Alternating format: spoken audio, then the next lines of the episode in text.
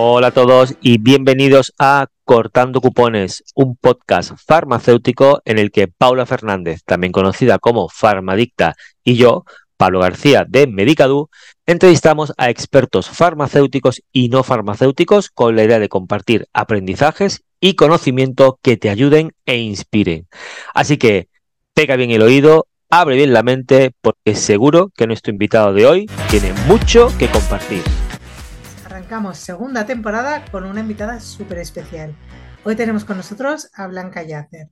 Blanca Yacer, seguro que todos la conocéis y es farmacéutica, titular de Oficina de Farmacia Benidorm, vocal de Dermofarmacia y Formulación Magistral de Colegio de Alicante, profesora del Máster de Cosmética y Dermofarmacia de la Universidad Miguel Hernández de Alicante, profesora del Máster de Dermofarmacia y Formulación AMIR y fundadora y CEO de la marca DELAB. Pero además de todo ello, Blanca es una farmacéutica vocacional, apasionada, generosa, ultra formada, le encanta formarse y compartir su conocimiento. Está volcada en el cuidado de las pieles más sensibles y el cuidado de las pieles oncológicas y además es una gran amiga donde las hayan. Bienvenida, Blanca. Y Muchísimas gracias. Y lo primero de todo. ¿Tus días que tienen 24 o 25 o 27 horas? Porque para hacer todo eso Mirar, lo primero, Paula, Pablo, muchísimas gracias por invitarme hoy a Cortando Cupones, a este podcast tan chulo que habéis puesto en marcha y que me hacía mucha, mucha ilusión pues estar un ratito aquí con vosotros en vuestra casa. Eh, gracias a los dos por una iniciativa tan chula y que yo creo que los farmacéuticos tantos necesitamos para sentirnos más unidos y para ir todos cogidos de la mano, ¿verdad? Lo de las horas, yo creo, Pablo, que los tres que estamos aquí hoy, eh, si las horas, si los días tuviesen 48 horas, creo que las llenaríamos los tres. O sea que ahí tenemos mucho que decir los tres, no solo yo, ¿eh? No, pero lo tuyo es impresionante, ¿eh? No. Es brutal, no, no, contesta mensajes además a una velocidad que mí me deja pasmada. Y en cualquier momento y en cualquier lugar, ¿eh? Le puedes preguntar lo que sea. Pero bueno, lo primero de todo, Blanca, te vamos a hacer la pregunta más complicada. ¿Quién es Blanca Yacer? Porque queremos una definición tuya más personal. Y nos puedes contar lo que quieras, pero queremos saber cómo llegaste al mundo de la farmacia, si estás predestinada, si es sorpresa, vocación, quién e-, y quién eres tú. Realmente, ¿quién es Blanca Yacer? Pues mirar, eh, Blanca Yacer es farmacéutica por dotación genética, podríamos decir. Eh, mi familia, mi madre es farmacéutica, mis tías son farmacéuticas. Lo que pasa es que sí que es verdad que al principio eh, me intenté salir un poco del caminito. Al principio le dije a mi madre que quería hacer criminología. Y ella me dijo, pero Blanca, ¿estás boba? Que he leído muchas novelas de Agatha Christie. O sea, yo intentaba hacer medicina, tal, otras cosas, criminología, pero no me dijo, tú haz farmacia y una vez hayas hecho farmacia, eh, ya veremos lo que haces entonces. Ojo, que, Agatha Christie era farmacéutica. Sí. pues yo no lo sabía tampoco. Agatha Christie era farmacéutica, así que no ibas desencaminada, ¿eh? Pues mira, todavía estoy a tiempo de convertirme en una Agatha Christie cualquiera. Entonces, bueno, me fui a Barcelona porque yo soy de allí de Barcelona y fui a estudiar farmacia. Una carrera que me encantó, como a todos los que estamos aquí, y que volvería a hacer una y mil veces más, con lo cual ya de primeras tengo que agradecer mucho a mi madre que me, que me obligase ¿no? un poco a, a meterme en farmacia. Entonces, luego, ¿qué pasó? Que solo quería que quedarme en Barcelona y no quería volver a Benidorm, que era donde estaba la farmacia familiar. Entonces allí hice óptica, que había entonces un, una escuela dentro de la Facultad de Farmacia para, para, la gente que habíamos hecho farmacia. Hice el máster de hemofarmacia de la UB con Alfonso del Pozo, que entonces no había muchos másters, y con tal de no volver al pueblo intentaba hacer todo lo que había por ahí. Entonces empecé a trabajar en el grupo Pierre Fabre en marketing y formación y luego pasé a una empresa eh, que podía parecer menos glamurosa, pero en la que aprendí gran parte de lo que sé ahora, que es la industria farmacéutica, el primer escalón, la distribución de materias primas, de activos, de viscosizantes, de aditivos reológicos, y ahí me metí en la cocina de todas las fábricas con todos los responsables de I+D, los jefes de compras y demás, y aprendí realmente a cocinar pues todas las formulaciones de los productos cosméticos. Llegó un momento que la cosa ya no se podía estirar más y mi madre me dijo, nena, ¿vuelves al pueblo o vendo una de las farmacias?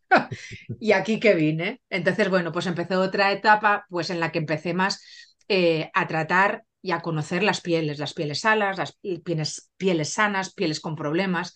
Y como soy bastante inquieta, esa parte más personal que tú preguntabas, eh, Paula, de cómo es Blanca Yacer, pues muy inquieta al principio, dormía en la farmacia, como aquel que dice, estaba desde las 8 de la mañana hasta las 12 de la noche, pero luego pues ya empecé a cogerle el, ritmo, ya me metí en el colegio de farmacéuticos, ya empecé a colaborar con matronas, con pediatras, con dermatólogos y a intentar hacer otras cosas. Y bueno, y esa actividad y esa, esa exprimir las horas del día que decía Pablo, pues me llevó realmente, al principio estuve de vicetesorera del colegio de farmacéuticos y luego ya fui a lo que era mi pasión, mi ilusión, que era la dermo y empecé a colaborar con muchos laboratorios y a hacer muchas cosas porque yo creo que los que estamos aquí tenemos un pequeño fallo que no sirva de precedentes que nos cuesta mucho decir que no, ¿no? Entonces, bueno, todo lo que nos proponen, que nos hace ilusión y nos apasiona, yo creo que los tres que estamos aquí nos movemos mucho por eso, pues al final te acabas metiendo en todos esos torbellinos que te invitan a meterte. Y entonces, pues bueno, eso es lo que es mi día a día y qué es Blanca, ¿no? Pues una persona compañera que le gusta mucho disfrutar de los ratos con sus amigos, con sus compañeros y que le cuesta mucho decir que no a las cosas bonitas que le proponen. Además, yo siempre que, siempre que he hablado de ti eh, con alguien, siempre hay una palabra que como que surge y es, es eso, es generosidad. Yo creo que es una persona, es una compañera súper generosa con todos los farmacéuticos que se acercan a ti para pedirte consejo, para pedirte ayuda, para pedirte lo que sea. Yo creo que es una tía súper, súper, súper generosa. Además de eso, súper formada, como has visto, y de una trayectoria que me parece, me parece, me parece espectacular, de verdad. Mira, mira Pablo, una anécdota. Yo a Blanca la conocí por redes sociales en la pandemia y luego Blanca hacía talleres con clientas de su farmacia para explicarles cosas de dermo y yo me apunté a uno, le dije, Blanca, ¿me puedo apuntar? Y me dijo, sí. Me había intentado apuntar a varias compañeras a talleres que hacían y todas me decían que no porque me veían como competencia. Y yo quería saber cómo lo hacían para aprender y para pasar el rato. De hecho, yo luego no lo he puesto en práctica. Y Blanca fue la única que me dijo que sí, y ahí nos conocimos. Claro, te digo, yo siempre que he hablado con gente, es esa generosidad y, y además es ese entender la profesión como compartirla, como un compartir la profesión. Que, que además yo creo que los farmacéuticos eh, o los farmacéuticos de oficina de farmacia, muchos no lo tienen muy claro. Eh, ha cambiado, ¿eh? Y en otras profesiones sí lo tienen muy claro el hecho de que somos compañeros, que nosotros somos competencia, no eres competencia, si hay, mercado para todo. Ha, cambiado, ¿eh? ahora ya yo creo que vamos todos más pero fíjate, pero, pero sigue costando.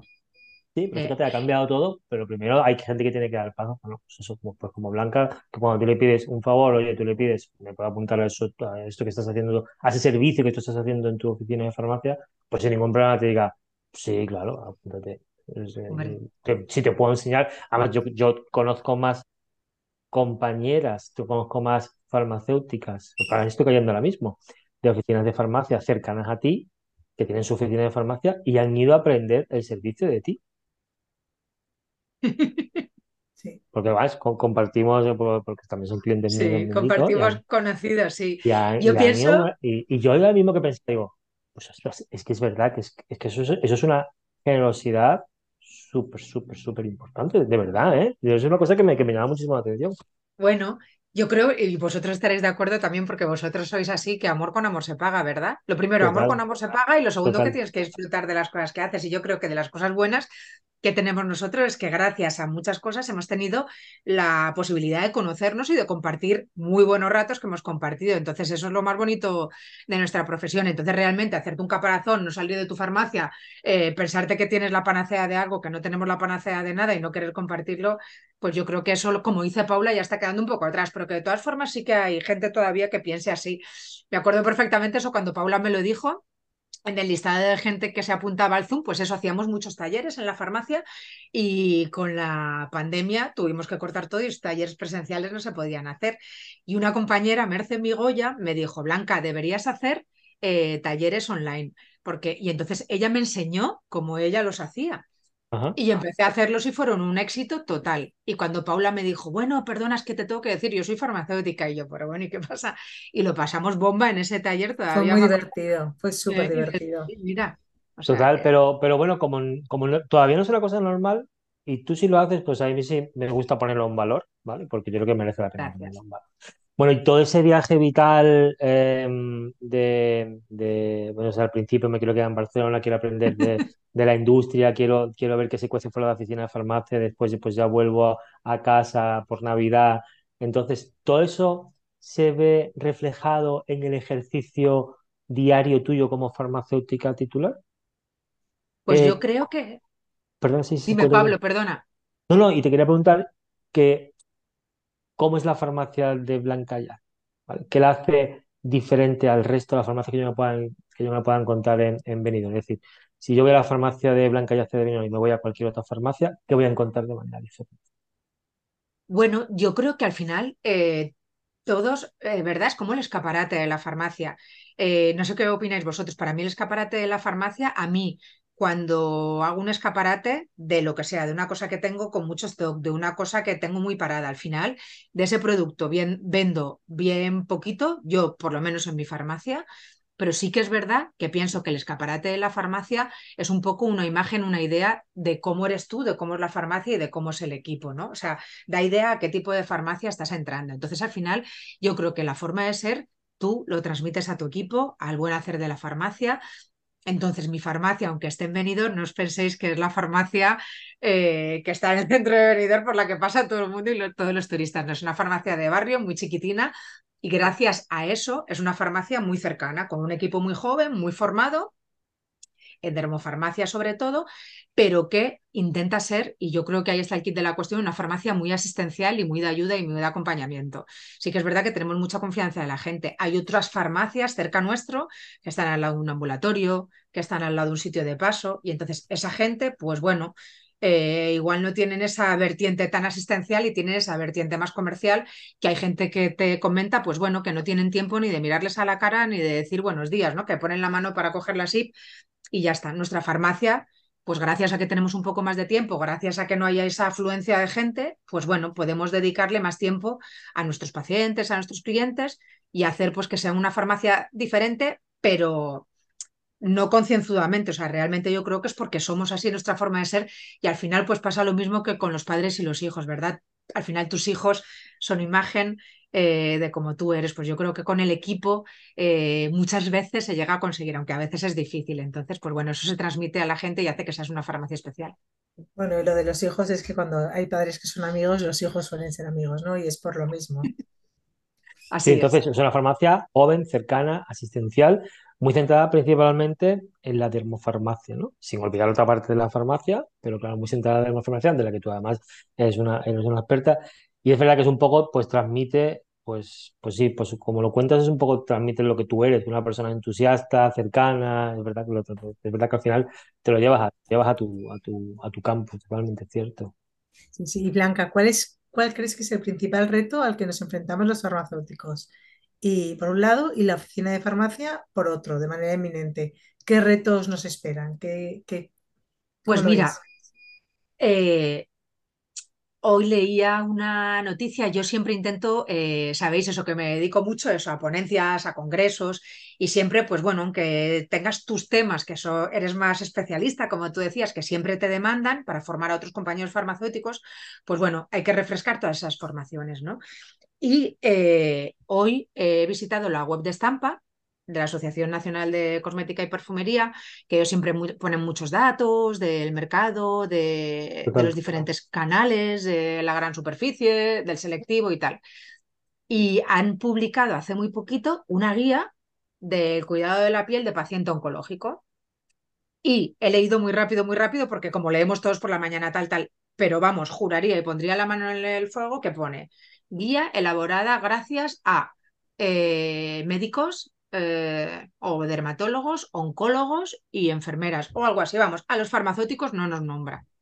Entonces, como, como profesión farmacéutica, como compañeros farmacéuticos, eh, pienso que lo estamos haciendo muy bien, muy bien, muy bien, que vamos a tener lo que hacer mejor todavía en el- los próximos tiempos para que nos tengan en cuenta, porque realmente pienso que somos profesionales sanitarios y que hay muchos lugares donde todavía no se nos tiene en cuenta, como el ejemplo que os digo de eh, Sí. estampa. Es aquí a oncológica de estampa, ¿no? Eso su- suele ocurrir. Yo, yo, yo siempre digo porque, porque además eh, los farmacéuticos tenemos que tener en cuenta, cuando hablamos muchas veces de presencia en redes y tal, que, muchos compañeros de profesión lo ven del todo accesorio. Y yo siempre se lo cuento que si nosotros no ocupamos ese hueco, de fuera vendrán y lo ocuparán. Y una vez que ya esté ocupado, pues es muy difícil volver a reconquistarlo. Ya pasó hace años. Y por suerte, con la presencia digital, con la presencia online de muchas farmacias, muchos farmacéuticos, pues se ha recuperado el que los farmacéuticos sean los encargados de hablar del medicamento. Pero durante mucho tiempo no fue así. Hablaban los médicos, eh, las enfermeras y los enfermeros que tienen como un lobby espectacular de potente y de fuerte. Sí. Comen, comen muchísimo terreno a los farmacéuticos y a las oficinas de farmacia. Eh, y yo creo que sí, que tienes toda razón, que y yo creo que eso es uno de los retos más inminentes, no solamente en cosmética, yo creo que es uno de los retos, de los retos a los que nos enfrentamos en, de manera general en la profesión, porque al fin y al cabo, oye, yo, yo, me acuerdo cuando me pusieron, cuando me pusieron a mí la, me pusieron una, eh, bueno, como no, no, fue una sanción realmente, fue como una especie de aviso, me van a sancionar, porque, y la razón era porque yo hablaba de medicamentos en, en, en redes sociales. Pues es que soy farmacéutico, ¿de, qué voy a hablar? No, no voy a hablar de, de, calabazas. Pero es que además el ser farmacéutico era una cosa que, que hacía que ese hecho fuera aún más grave. Es decir, que si hablo de un medicamento, una influencer o algo de un medicamento uh, o cualquier otra profesión, incluso sanitaria, no es tan grave como que si hablo de un farmacéutico, que ya me parece la superbomba. Ah, bueno, de hecho hay algún, hay algún, paciente todavía que te dice que tú no controlas el medicamento, sino que el que controla es el médico. Sí. Y, y, por otro lado, con la puesta en escena de los servicios profesionales, eh, hay muchos eh, pues especialistas que están valorando el que con, con, con una detección de, de la de, bueno, con una densitometría ósea, de una detección de talón en la farmacia, podemos detectar osteopenias o fisuras o roturas por estrés. Entonces, al final, todo eso yo creo nos pone en valor, ¿no? Y, claro. y, y empezar a hacer esas cosas y quitar el miedo, porque formados estamos y nos seguimos formando, yo creo que todo eso es muy positivo para nosotros. Sí, yo eh, reto al farmacéutico, o sea, lo primero que se me ha ocurrido cuando me habéis dicho es eso, ¿no? Porque pienso que, eh, pues dentro de equipos multidisciplinares, eso no solo en la dermo, como decía Pablo, en todos los ámbitos de nuestra profesión, se olvidan muchas veces de que somos profesionales sanitarios y expertos, como tú dices, Paula, por ejemplo, en el medicamento, en las formulaciones dermatológicas, en formularlas, ¿no? O sea, yo en el máster de dermo, en el de la UMH, de la Universidad aquí de Elche, eh, la edición anterior tuve a dos alumnas que les llevé el trabajo final de máster, el TFM, que eran dos dermatólogas. Y ellas eran conscientes de que ellas sabían mucho de patología cutánea de piel, pero que a nivel formulación eh, se pierden. ¿no? Entonces pienso que el farmacéutico tiene como gran reto ese. Y me preguntabais también la farmacia comunitaria, la oficina de farmacia, pues yo creo que el principal reto es la omnicanalidad, ¿no? O sea, por una parte pienso que ya no estaréis de acuerdo conmigo que la farmacia es eh, un establecimiento sanitario, como hemos dicho, muy accesible y que realmente es, tenemos que estar especializados y formados, como decías tú, Paula, al máximo nivel en muchas cosas, o sea, ortopedia, fitoterapia, medicamento. Eh, hay tantas, tantas cosas que tenemos que estar totalmente formados y actualizados que es un gran reto ese para el farmacéutico y para los equipos. Y de la, y de la farmacia, la farmacia comunitaria, sí, la oficina de farmacia, pues bueno, esa omnicanalidad, esa guerra de precios muchas veces.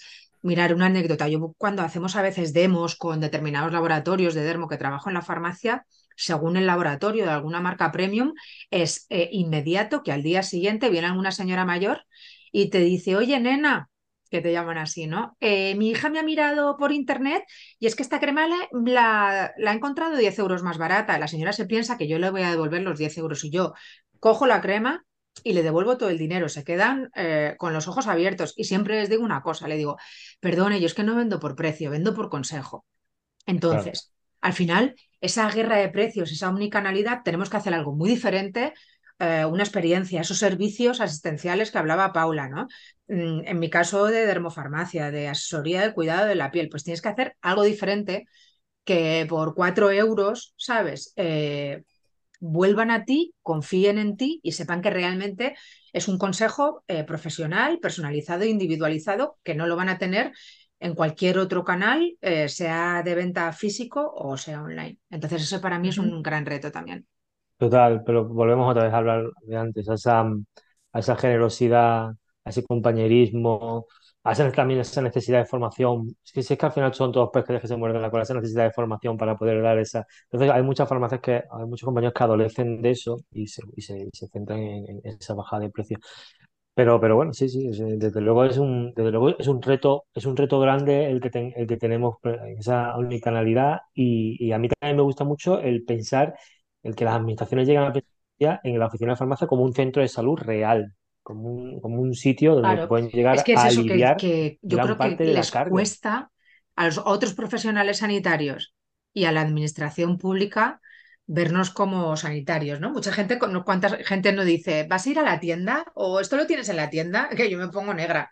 Entonces. Bueno, a mí, a mí lo que me gusta mucho de ti, Blanca, es que a pesar de ser CEO de, de Lab, que es eh, de la Blanca Yacer, en tu farmacia online no vendes de Lab para, eh, eh, bueno, ni vendes directamente de Lab online para no, no hacer competencia a tus propios clientes, ¿no? Sí, es una decisión que tomé y que hace que yo esté más tranquila. Muchos compañeros, eh, pues bueno, me dicen, pero Blanqui, al final sí, porque del lo que intenta es respetar los precios en todas las farmacias y andar detrás de realmente quien está reventando sus precios de manera continua, ¿no? Me dicen, bueno, pero si tuviese los mismos precios y para mí yo no estoy tranquila con eso porque es una cosa que me he quejado, ¿no? Entonces, pues bueno, eh, no quiero que del lo haga porque así yo Paula, pues bueno, duermo más tranquila y entonces ya eh, la cosa llega al límite eso de que ni en la web propia de la farmacia mía, de Farmacia Blanca Yacer, en Benidorm, que lo podéis buscar, ahí no tengo subido los productos de Delab, no. Bueno, eres consecuente con lo que pides, ¿no? Al final. Bueno, se intenta, ¿verdad? Y respecto a Dermo, eh, que es la parte en la que tú te has especializado y en la que llevas muchísimos años eh, dando formaciones y soy especializándote, ¿Tú crees que desde la oficina de farmacia los estamos, lo estamos haciendo bien y, en qué podemos mejorar? Pues mira, Pablo, creo que cada vez lo hacemos mejor. Como decía Paula, las cosas están cambiando, pero yo pienso, y ese es un poco como el storytelling, ¿no? la filosofía de The Lab, que nuestro fuerte como profesionales sanitarios no es que sean las pieles con problemas, que también, ¿no? Es como que yo creo, y eso cada día más, que no es que la belleza pase un segundo plano, pero que realmente prima la salud de la piel, ¿no? Que sin una piel sana realmente no hay una piel bonita, que como sanitarios debemos dar importancia a todas esas pieles. Pienso que las pieles sanas y sin problemas realmente son pieles infieles, ¿no? Eh, una piel sana, un día se compra una fórmula en nuestra farmacia, pero igual otro día va al, al sector del lujo selectivo y compra o va a la esteticien o va a una gran superficie y compra un contorno de ojos, ¿no? Y pica. Al final una piel con problemas, una piel con rosácea, con dermatitis atópica, con psoriasis, con acné, eh, o un síndrome de piel sensible, por ejemplo, que lo padece el 50% de las mujeres y el 30% de los hombres. Esa piel siempre parece que confía un poquito más en nuestro criterio profesional, ¿verdad? Pero también es verdad que la piel sana cada vez confía más en los farmacéuticos como personas muy influyentes en, ese consejo, en esa decisión de compra, ¿no? Entonces pienso que lo estamos haciendo bien, pienso que últimamente se está intentando hacer mejor porque sí que es verdad que todos los farmacéuticos, todas las farmacias te demandan pues esa formación en alteraciones, en patologías cutáneas, en piel sensible, en cómo detectar una rosácea, derivarla, eh, cómo mantener, evitar esos detonantes que producen un brote de dermatitis atópica. Entonces, bueno, pienso que estamos eh, consiguiendo llegar a, nuestro puesto y luchar por nuestra especialización, pero que todavía queda mucho por hacer. ¿eh? Entonces, bueno, pienso que estamos mejorando, pero que en Dermo queda mucho por hacer todavía. ¿Y en qué, en qué crees que podríamos mejorar? Pues bueno, yo pienso que, claro, yo, ¿sabes lo que pasa? Es lo que hablamos muchas veces con, con Tomás Murendo, con el vocal de, nacional de Dermo, que pensamos, y yo creo que los tres que estamos presentes aquí, eh, podría ser fácil pensarlo, ¿no? Nosotros, aparte de estar unidos, yo creo, muchas veces coincidimos en ponencias, en congresos, que asistimos para aprender nosotros más, ¿no? No solo ir de ponentes. Y pensamos, y es lo que decimos con Tomás, que todo el resto de compañeros tenemos el mismo nivel pero realmente somos 22.000 eh, y muchas farmacias en todo el territorio nacional y no todo el mundo se esfuerza tanto por formarse y por formar a los equipos, con lo cual pienso que eh, ahí todavía nos queda muchísimo por hacer. Y por formación, ¿verdad? Adolescentes. Formación, formación. Y luego por profesionalizar los servicios. O sea, yo una de mis cruzadas a lo Juana de Arco es cómo profesionalizar un servicio de dermofarmacia y cómo hacerlo lo más profesional posible para que nuestra imagen, la imagen del farmacéutico, sea exquisita. Y yo creo que lo estamos consiguiendo, pero es eso, que, que pensamos que el nivel es el de la gente más afín a nosotros, pero quizás ese no es el nivel medio de la farmacia española, con lo cual queda mucho por hacer y mucho camino por andar. Vamos, subir el nivel medio de todos, ¿no? Y eres defensora ultranza de los protocolos de actuación, que al final lo que consiguen es eso, profesionalizar el servicio, ¿no? Pero ¿cómo llevas a cabo tú el servicio de asesoría en dermofarmacia? ¿Nos lo cuentas? ¿Cómo lo haría? Yo llevo a la farmacia de Blanca y digo, Blanca, a ver, mírame la piel que me quiero llevar una rutina, que quiero empezar a cuidarme. ¿Qué es lo que hay que hacer? Pues mira, yo, yo pienso que encima Sí que es verdad que hay cada día más gente, eso, que confía en nuestro criterio para cuidarse la piel y te habla de una revisión, un asesoramiento completo. Pero yo intento, y en mi farmacia se intenta, cualquier persona que te viene a, preguntar por algo para la piel, una pregunta aislada, incluso un contorno de ojos, ¿eh? un serum, y muchas veces los digo a compañeros, a los que asesoro, a los que formo cuando voy a farmacias o a congresos, que tenemos que ser suficientemente hábiles y ágiles, ¿no? Para cuando nos vienen a pedir un contorno de ojo, intentar de la manera más disimulada posible para no agobiar a la gente, que no todo el mundo igual eh, cuando ve que le vas a preguntar por otras cosas está dispuesto, pero no solo tratar el contorno de ojos, sino ver ir unos segunditos más atrás y decirle, cuéntame un segundo, ¿cómo te limpias tu piel? ¿No? Porque cosas a las que nosotros sabemos que realmente tienen mucha importancia, como es la higiene y la limpieza cutánea, esa señora que ha venido por un contorno de ojos, que se podría comprar un contorno de ojos de 70 o 80 euros, pero que realmente igual no le va a solucionar nada, porque mientras el primer paso, si viene al servicio de dermoasesoría de forma voluntaria o si no sabe que está entrando en el servicio asistencial que nosotros damos, pues realmente es eh, cuidar de la salud de su piel desde el principio hasta el final. Entonces, aunque nos esté haciendo una pregunta aislada, intentar llevar en esa entrevista que le estamos haciendo, sabiéndolo él o ella o no, pues bueno, para mejorar la salud de su piel eh, de forma global. Y yo muchas veces incluso sabéis que cuando eso preguntan por un serum, preguntan por un contorno de ojos, cuando en unos minutos tengo ocasión de hablarles cuatro cosas de, por ejemplo, cómo limpian su piel con una solución micelar, se aclara no se aclara, se retira no se retira, es el mejor producto una solución para micelar para hacer la limpieza, mm, bajo mi punto de vista, obviamente no. Pues cuando les consigues eh, captar su atención en eso, muchas veces les digo, no te lleves el contorno, llévate el serum, llévate por favor estos productos de limpieza. La solución micelar la vamos a dejar como solución de urgencia para cuando te quedes dormida en el sofá. Eh, pero ya verás, estoy totalmente segura que a los dos o tres días, después de llevarse esa limpieza y al final no le llevarse el contorno ni de 70 euros y el serum ni tal, van a volver porque el cambio en la calidad de su piel, solo con un cambio en la limpieza, por ejemplo, va a ser tal que van a confiar y al final van a venir a por el contorno, a por el serum y a por todo lo que te pedían porque te vas a ganar su confianza. Entonces, realmente eh, yo intento que en el servicio que damos de dermofarmacia, sea si vienen a por ese servicio, a por esa rutina completa, Pablo, o no, pues bueno, que haya una entrevista. Para mí es súper, súper diferencial. Os voy a decir cosas dentro de los protocolos que yo pongo en marcha, cosas muy fundamentales como es la entrevista, por supuestísimo, saber escuchar y sobre todo saber también, saber escuchar y llevar a la persona, porque bueno, cuando empiezas con una entrevista, determinadas personas pues piensan que están en el bar de la esquina. Yo siempre digo que si pues si somos una mesita, unas cañas y unas olivas, tendríamos la farmacia llena de gente todo el día, ¿no? Entonces la gente te empieza a contar.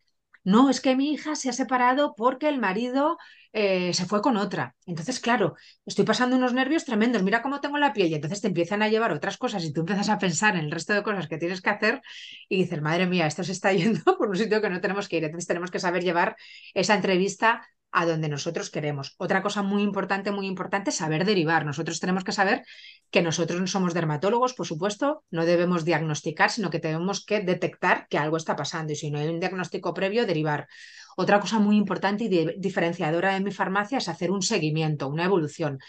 Me da igual ¿eh? que sea una piel con problemas, una piel con patología o una piel sana.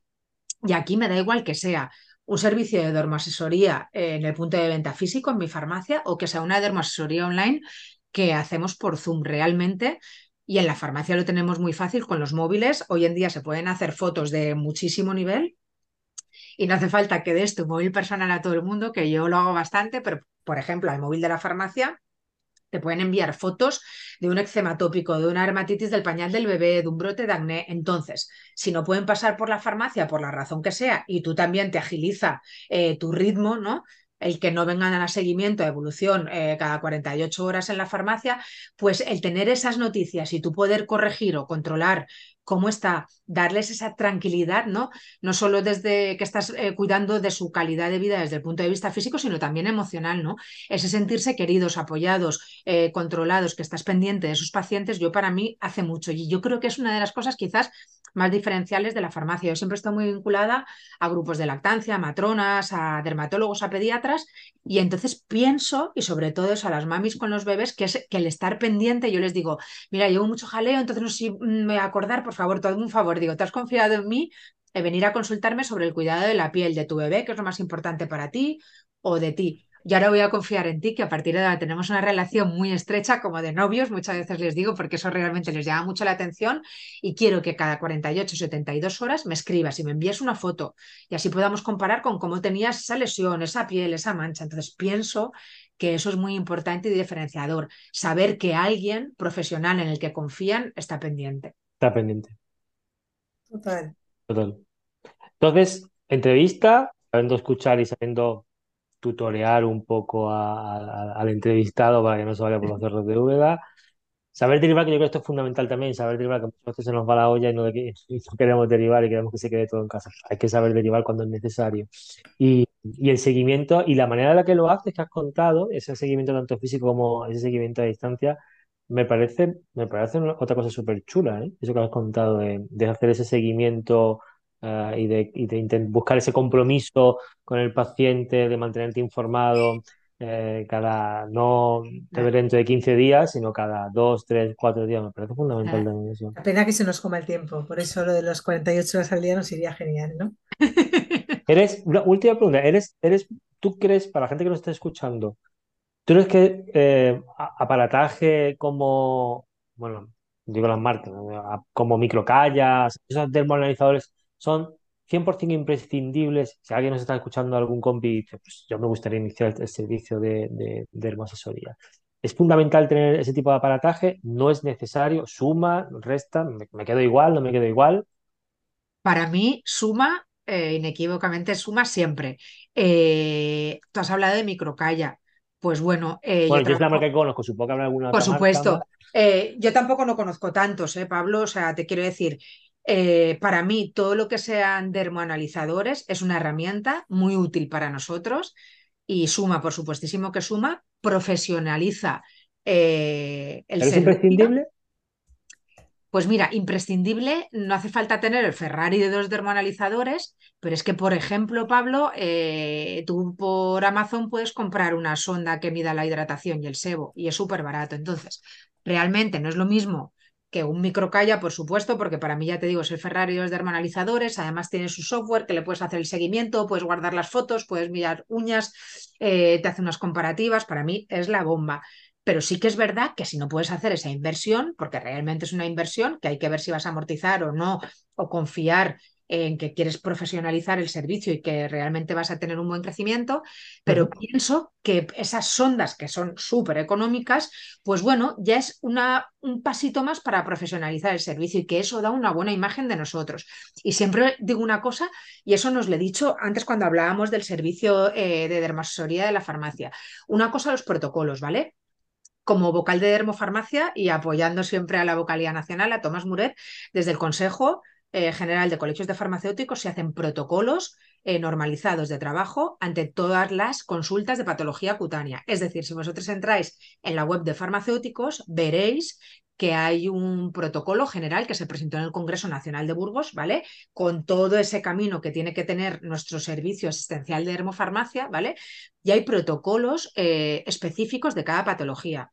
¿Vale? Con información de esa patología, con tratamiento farmacológico, con tratamiento dermofarmacéutico, dermatitis atópica, psoriasis, rosácea, acné, manchas, hay un montón protocolizado. ¿Para qué? Con el objetivo de que las 22.000 farmacias vayamos unidas en el mismo mensaje. Entonces, eso es muy importante y que lo sepamos todos los farmacéuticos que estamos escuchando este podcast, que eso lo podemos bajar y compartirlo con el resto de nuestro equipo. Luego ya están los productos que cada uno tenemos, ¿vale? Que a veces tenemos unas marcas, otras tal. Entonces, bueno, todo eso hay que refrescarlo y decirle al equipo cuál es el protocolo con nuestros productos. Pero esas nociones básicas y esos consejos son fundamentales. Y otra cosa que no os he dicho y que pienso que también es fundamental, ¿vale? Cuando hablamos de dermoanalizadores, es el documentar, pues eso, todas esas fotos, todos esos casos, la hidratación. Entonces, cuando tú ves que una señora eh, tiene un porcentaje de hidratación que le puedes medir con la sonda baratita que podemos comprar en cualquier sitio o con el Ferrari y los dermanalizadores, ella va a ver que ese tratamiento que le hemos puesto, aparte de estar en esa evolución o ese seguimiento, ha mejorado, no ha mejorado, se puede ver esa mancha.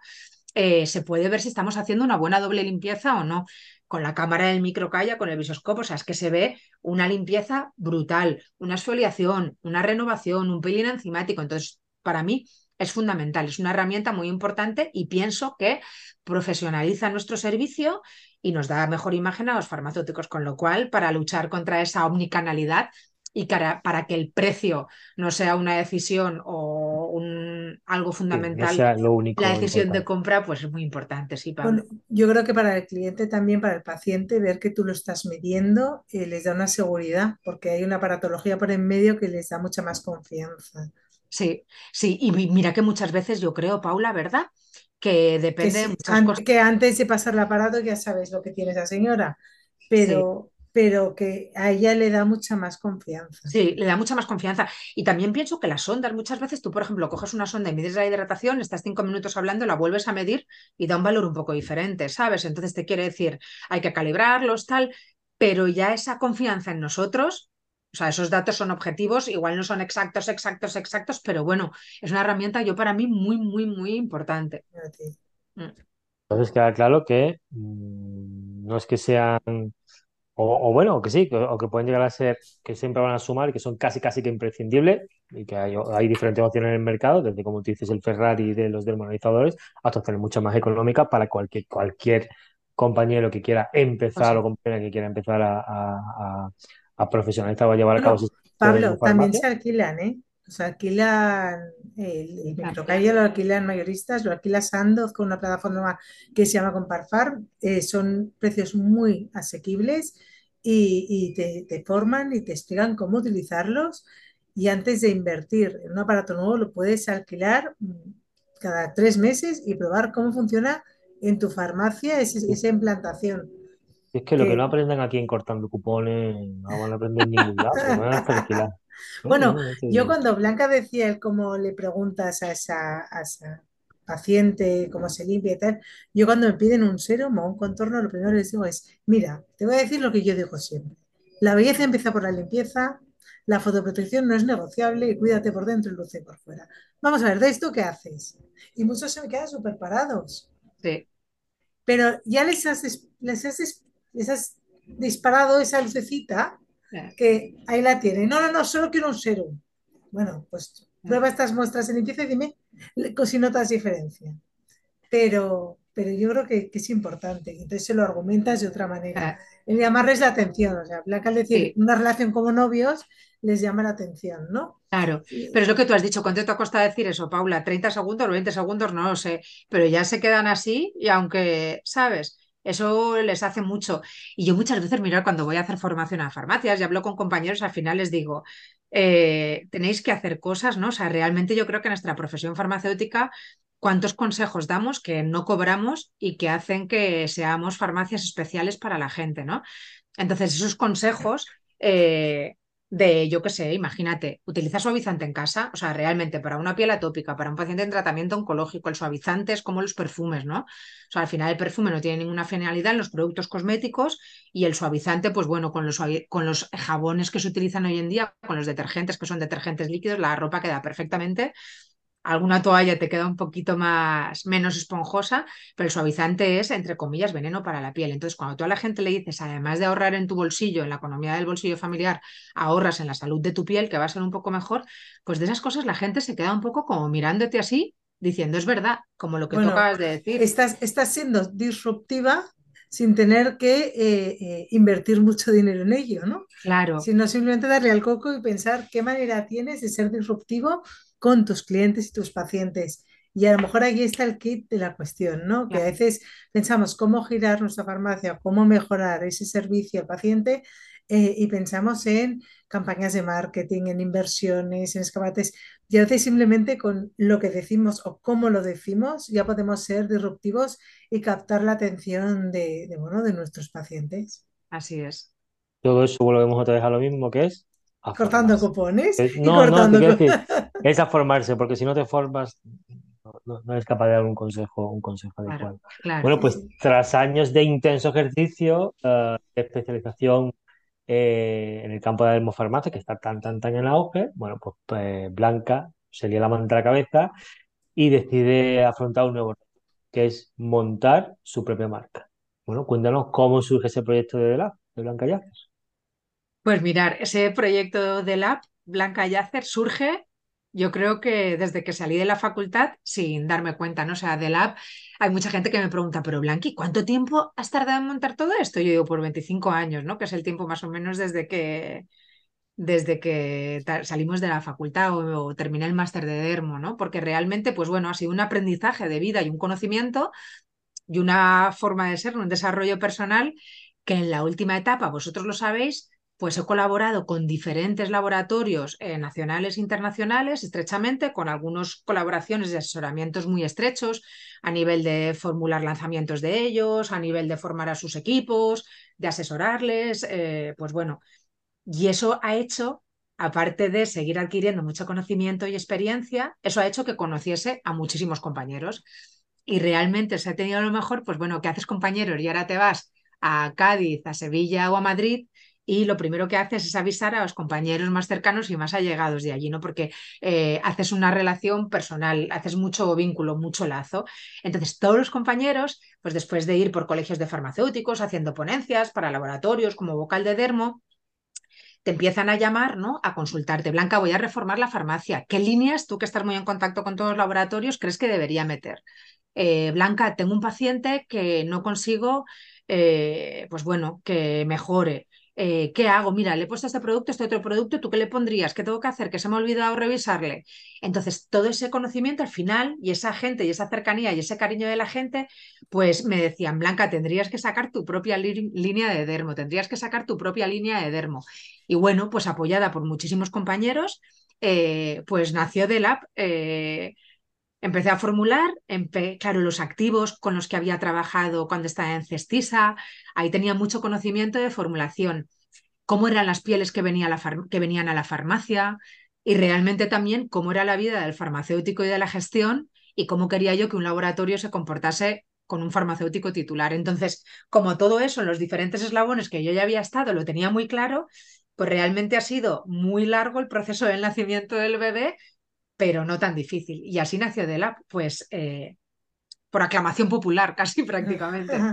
Bueno, y actualmente estás ya en más de 250 farmas, eso es mucho. Sí. Eh, si yo fuese una Eso es, eso farmacia, es un, eso es un montón. O sea, es que no es mucho, eso es un un montón, ¿eh? montón, La sí, gente cree sí. que es fácil, pero estar en 250 farmacias en cuánto, ¿un año? Un Un año año y y dos meses. Llegamos en julio del año pasado a las farmacias, pues bueno, un año y dos meses y claro, sin ninguna red comercial, ya lo sabéis. Entonces, bueno, pues trabajando mucho, mucho, mucho, eh, pero súper feliz, súper contenta y disfrutando de, de cada farmacia, de cada compañero, de cada llamada telefónica.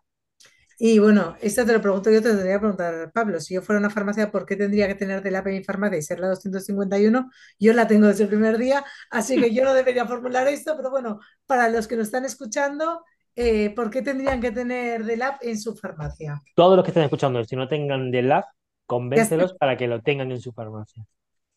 Pues ¿Por O que me llamen, tenerlo? o que me llamen a mí, que les convenzo Bueno, yo verdad. también, ¿no? Pero sí, sí. Pues mira, vamos a por esa farmacia 251. Yo creo, eh, Paula es un gran ejemplo de ello como farmacéutica eh, titular de oficina de farmacia, de su propia farmacia.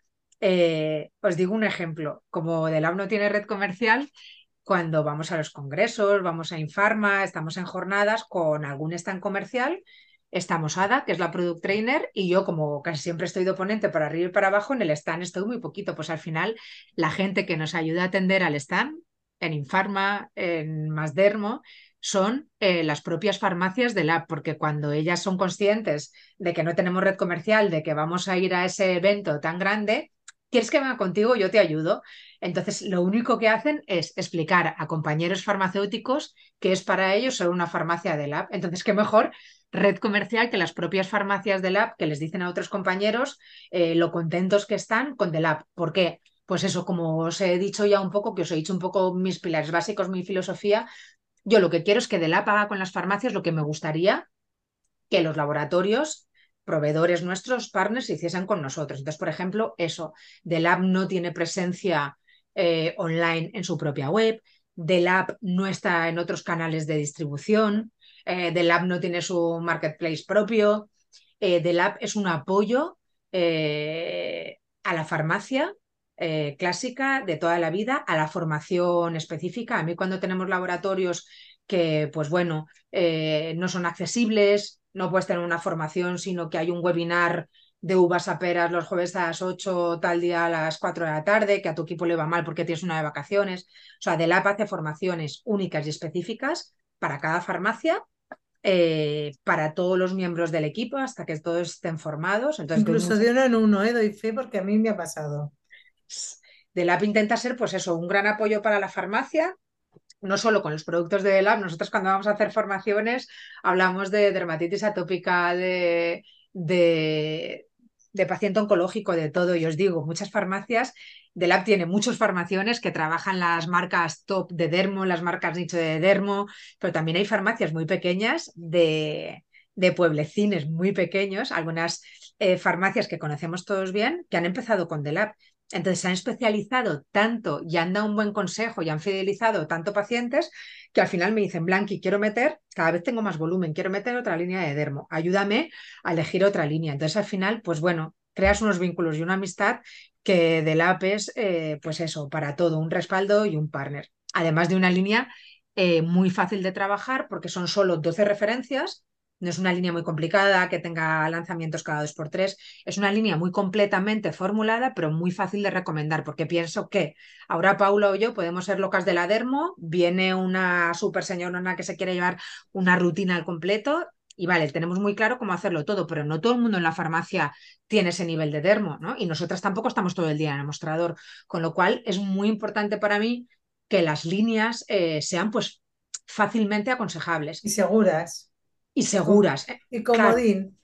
comodín. claro, que sean comodín. Entonces, el formulador, o sea, yo ya tengo la responsabilidad de formular, ya sea por supuesto que voy a hacer las mejores fórmulas del mercado después de todos estos años, ¿vale? Pero también tengo que intentar facilitar a esa farmacéutica que ha confiado en mí, a Paula, que su equipo pueda vender, que sea una línea comodín, que a cualquier piel que entre por la puerta de la farmacia sea una piel del app. Entonces, eh, por eso yo creo que el nivel de crecimiento de las farmacias del app pues es tan exponencialmente acelerado, ¿no? Y porque además, bueno, entre compañeros eh, que hay mejor que un boca a boca, ¿no? Y entonces eso realmente también está haciendo mucho.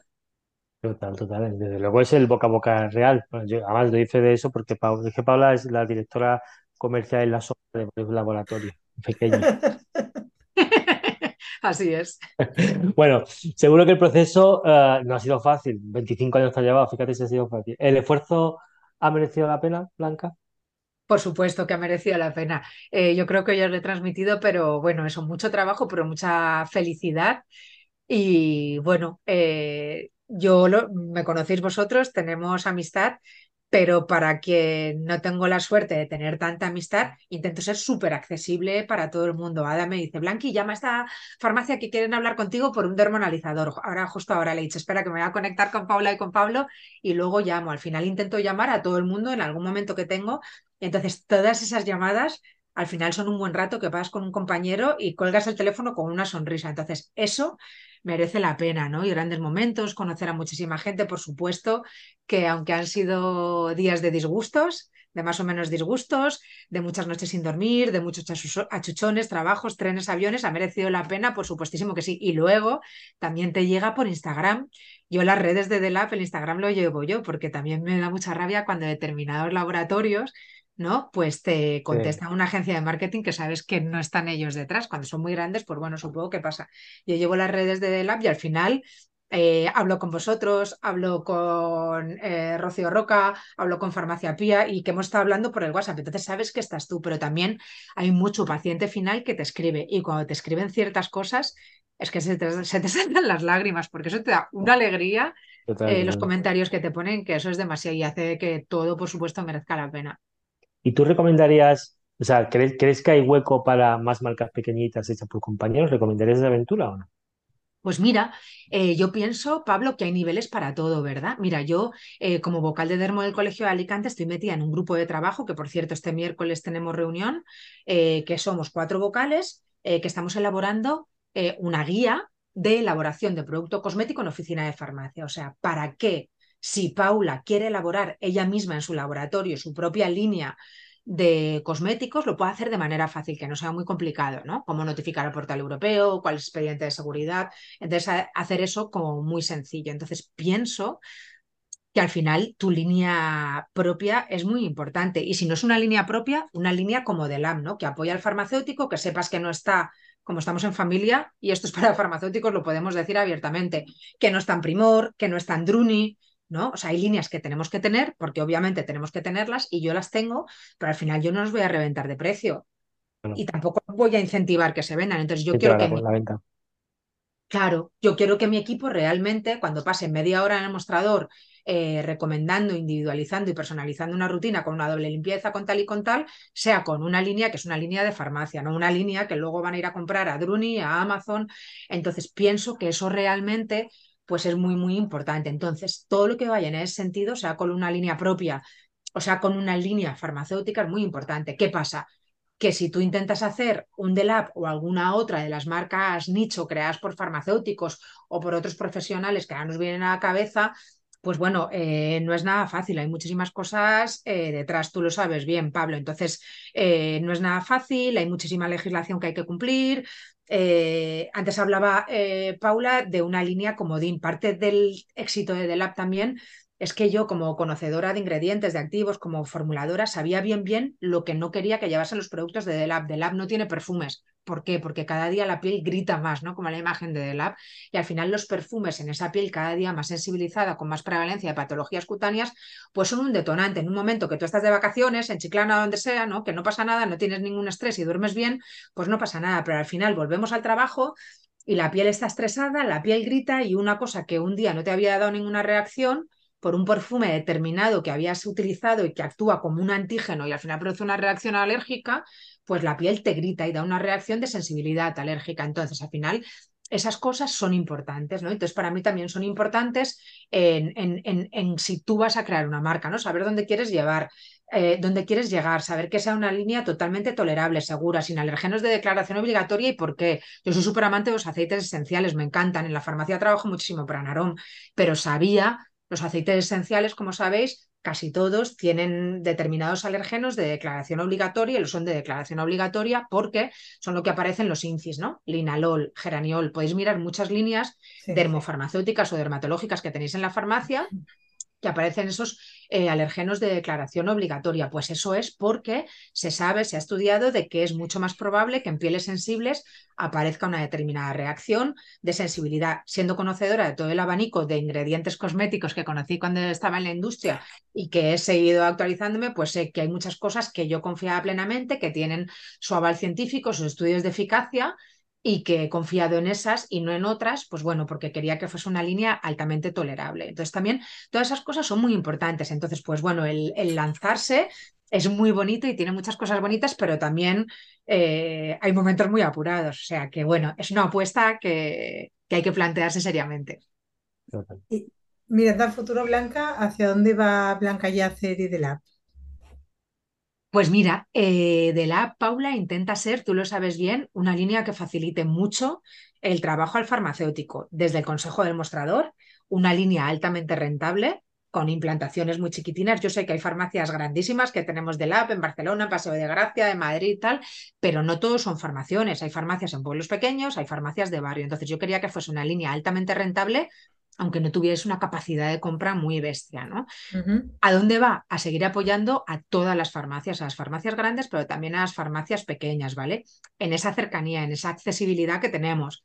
en no ser una línea, por ejemplo, que haga lanzamientos cada dos por tres, en no obligarte a comprar gran número de referencias. Eh, estoy formulando, sí, porque sé que igual me lo preguntáis, porque sí que pienso que hay un par de cosas que a día de hoy le faltan a Adela, ¿vale? Determinadas pieles que tengo en mente que tenemos que abordar. O sea, que se vienen cositas. Se vienen cositas. Pero lo que no quiero es una línea, como muchas veces nos pasa en la farmacia, que cada mes y medio te llama el comercial, ¿vale? de forma constante desde hace dos años diciendo que hay un lanzamiento nuevo y tienes que coger 12 unidades de cada. Con lo cual eso yo no lo quiero y por eso, eh, pues bueno, la va a intentar facilitar, como ha hecho desde el principio, el trabajo, el consejo y la rentabilidad de farmacia como empresa. Perfecto. Sí. Bueno, pues estamos llegando ya al final, se la pasa súper rápido. Vamos a terminar con nuestra pregunta habitual. ¿A quién quieres que traigamos a este podcast? Pues bueno, es una pregunta muy difícil, pero yo pienso que vosotros dos sois personas que tenéis mucho que contar al resto de los compañeros y no sé si vosotros habéis sido entrevistados, ¿sí? No. Pues la pregunta ya está contestada. Pienso que vosotros tenéis muchas cosas que explicarnos al resto de los compañeros, que sois personas las dos que merece muchísimo la pena conocer y que muchos de los compañeros, que sé que son muchos los que escuchan vuestros podcasts, eh, podían aprender mucho de vosotros y que tenéis mucho que compartir. Entonces, mis dos siguientes invitados, eh, no sé cómo lo tendríais que montar, pero sería que quizás unos entrevistases al otro, vamos. Bueno, lo estudiaremos, lo estudiaremos. bueno, pues. Y daremos una vuelta. Bueno, pues asistencialidad, formación, proactividad, generosidad, compañerismo, profesionalidad, son todas las características y todas las enseñanzas que Blanca nos ha dado hoy y que espero que todos los compis que hayan escuchado este podcast pues se lo hayan, se lo, hayan sacado en claro y lo hayan aprendido, que todo eso es lo que tenemos que llevar a cabo en el día a día eh, en nuestro ejercicio como farmacéutico dentro de la oficina de farmacia. Eh, muchas gracias a todos los que han llegado hasta el final de, este capítulo. Eh, una petición, si quieren ayudarnos, apoyarnos en nuestro trabajo, pues muy sencillo, solo compartiendo este podcast con quien tú creas que puede llegar a interesarle, incluso valorándolo en la plataforma en la que lo estés escuchando. Y nada, volveremos en el próximo capítulo de, Cortando Cupones. Seguro que vendrá un invitado súper o una invitada súper interesante que nos dejará, que tendrá mucho que aportar y que nos dejará muchos aprendizajes. Hasta entonces, pues nada, nos vemos por las redes, nos vemos por la farmacia, en el mejor de los casos nos vemos por los bares. y nos escuchamos el próximo domingo. Muchísimas gracias, chicos, por contar conmigo y enhorabuena por este podcast tan especial.